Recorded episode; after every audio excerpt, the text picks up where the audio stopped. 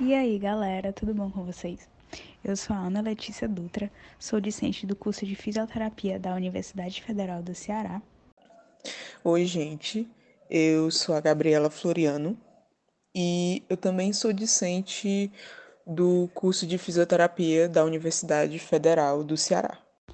Bom, gente, e hoje eu, junto com a Gabi, vamos abordar um pouquinho sobre educação à distância na área da saúde.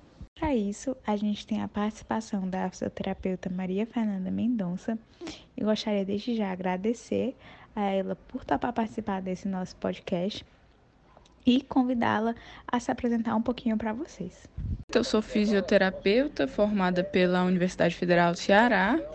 Tenho especialização em fisioterapia traumato-ortopédica, que é a minha área de atuação né? Sou mestranda do programa de pós-graduação em fisioterapia e funcionalidade. Bom, Maria Fernanda, a primeira pergunta é sobre o seu vínculo com o EAD. Como é esse seu vínculo? Você tem contato constante com a educação à distância ou já teve o contato durante a sua caminhada profissional? Fala pra gente.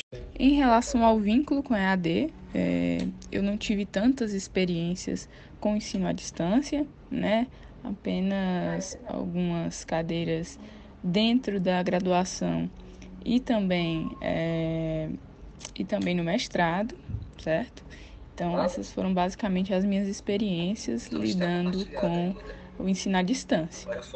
É verdade, né, Mafê? Eu acho que o ambiente acadêmico ele é um ambiente que é, favorece esse contato com o EAD, né? Então, como você estava ainda experimentando esse ambiente do mestrado, você acabou tendo contato com o EAD dentro desse ambiente, né?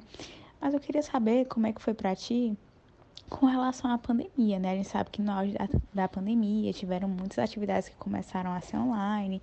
E aí eu queria saber como que foi para ti, se você fez cursos relacionados à sua área de atuação online, ou se você não fez. Conta um pouquinho pra gente. É, foi na pandemia que de fato a gente teve, né, o, EAD ganhando força como a possibilidade de ferramenta, né, de, de continuidade do estudo devido às restrições de distanciamento e tudo mais. Eu estava dentro de um programa de pós-graduação é, em traumatortopedia na residência, um hospital em que era um hospital que atendia Covid, né? Então foi um momento muito difícil. E é, uma das soluções para isso foi a utilização do EAD de fato, ah, para não só para discussões de caso, para a continuidade do aprendizado, né, mas também para as questões ali ah, organizacionais mesmo. Então, sim, na, na pandemia é, isso foi muito aflorado é, e essa foi a minha experiência nesse aspecto. Bom, de fato, o EAD, a educação à distância, teve, teve grande força nessa época de pandemia, né? E foi uma época em que as universidades, as escolas, os profissionais da saúde em geral tiveram que se adaptar ao EAD. Então, gostaria de te perguntar como foi esse processo, esse seu processo de adaptação, né? Se você teve dificuldades é, com a educação à distância enquanto estava no auge da pandemia. O processo de adaptação sempre existe, né? Quando a gente se depara com algo novo, é, eu sinto que a distância às vezes ali impede a exposição das ideias de maneira efetiva, né? Muitas pessoas é, tendem a ficar mais passivas dentro do processo de aprendizado e ensino do que seria diferente dentro de uma sala de aula, além é, da, do desenvolvimento das outras habilidades de relacionamento em grupo, né, de interação ali entre os alunos, seja na pós-graduação, seja na graduação. Então eu sinto que ainda existe uma dificuldade é, das pessoas de se expressarem dentro do, do ensino à distância. Né? Elas ficam muito passivas dentro desse processo. É, até por isso que eu falei que é, eu vejo o EAD como uh, ferramenta complementar ao processo de ensino e aprendizado. Então, assim, a pergunta que não quer calar é: o que, que você acha, né? Eu quero saber a tua opinião. Para você, o EAD ele é aplicável dentro da área da saúde? Em relação à aplicabilidade do EAD na área da saúde, a, a minha perspectiva é que seja algo cada vez mais frequente. Né? O EAD é uma realidade é, e uma possibilidade, né? É, desenvolvimento do ensino e da pesquisa dentro da área da saúde. É, pode ser utilizado ali para formação continuada de profissionais da saúde que já estão no campo prático né, e continuamente precisam se atualizar. Pode ser utilizada para compartilhar o conhecimento entre os diversos centros de ensino, né, conectar é, as universidades, conectar os cursos de graduações e, e, expor essas pessoas a experiências internacionais até. Então, EAD possibilita esse estreitamento né, da distância entre uh, o que se pesquisa aqui o que se pesquisa em outros países. E também é, é uma ferramenta ali que facilita o acesso a algumas pessoas né, que moram em outros locais, em que uh, tem uma demanda muito alta no seu dia a dia, o EAD é uma possibilidade. Então, é o papel do EAD ele vai ser diverso dentro da área da saúde, na minha opinião. Né? As possibilidades são infinitas para a aplicação da ferramenta. É, eu vejo algo como algo muito promissor, mas também é, acredito que tem suas limitações. Eu é, vejo muito o EAD como uma ferramenta complementar mas que a base deve ser primordialmente é, com o ensino presencial, né?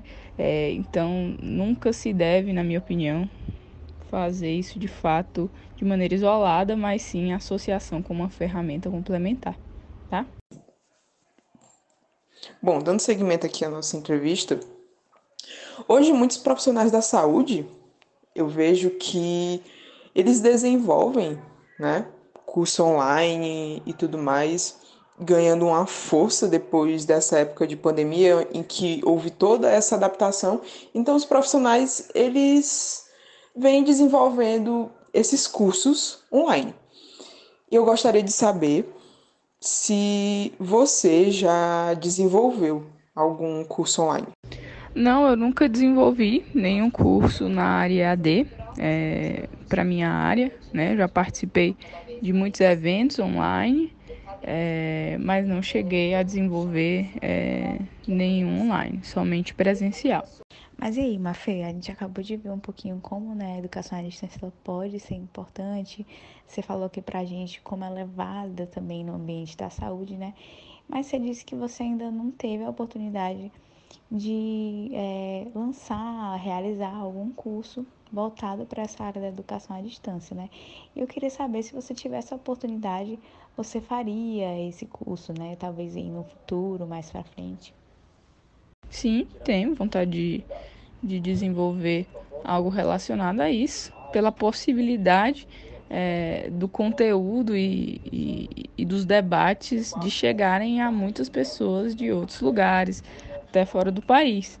Né? Então, é, se um dia eu tiver a oportunidade de desenvolver algum projeto, algum, algum evento é, que utilize a ferramenta EAD, o ensino à distância, como ferramenta principal, vou ficar muito feliz, vou ficar muito é, animada é, em compartilhar o conhecimento de maneira mais ampla na realidade que a gente vive hoje, que é a realidade digital. Bom, chegamos ao final da nossa entrevista. Gostaria de agradecer novamente a Maria Fernanda por aceitar participar dessa entrevista, expor suas ideias, expor sobre o seu vínculo com o EAD, educação à distância, que vem ganhando força né, nesses últimos tempos e vem sendo um recurso complementar na vida de muitos profissionais da saúde, graduandos dos cursos da saúde, enfim. Obrigada a você que ficou escutando esse podcast até o final e até mais.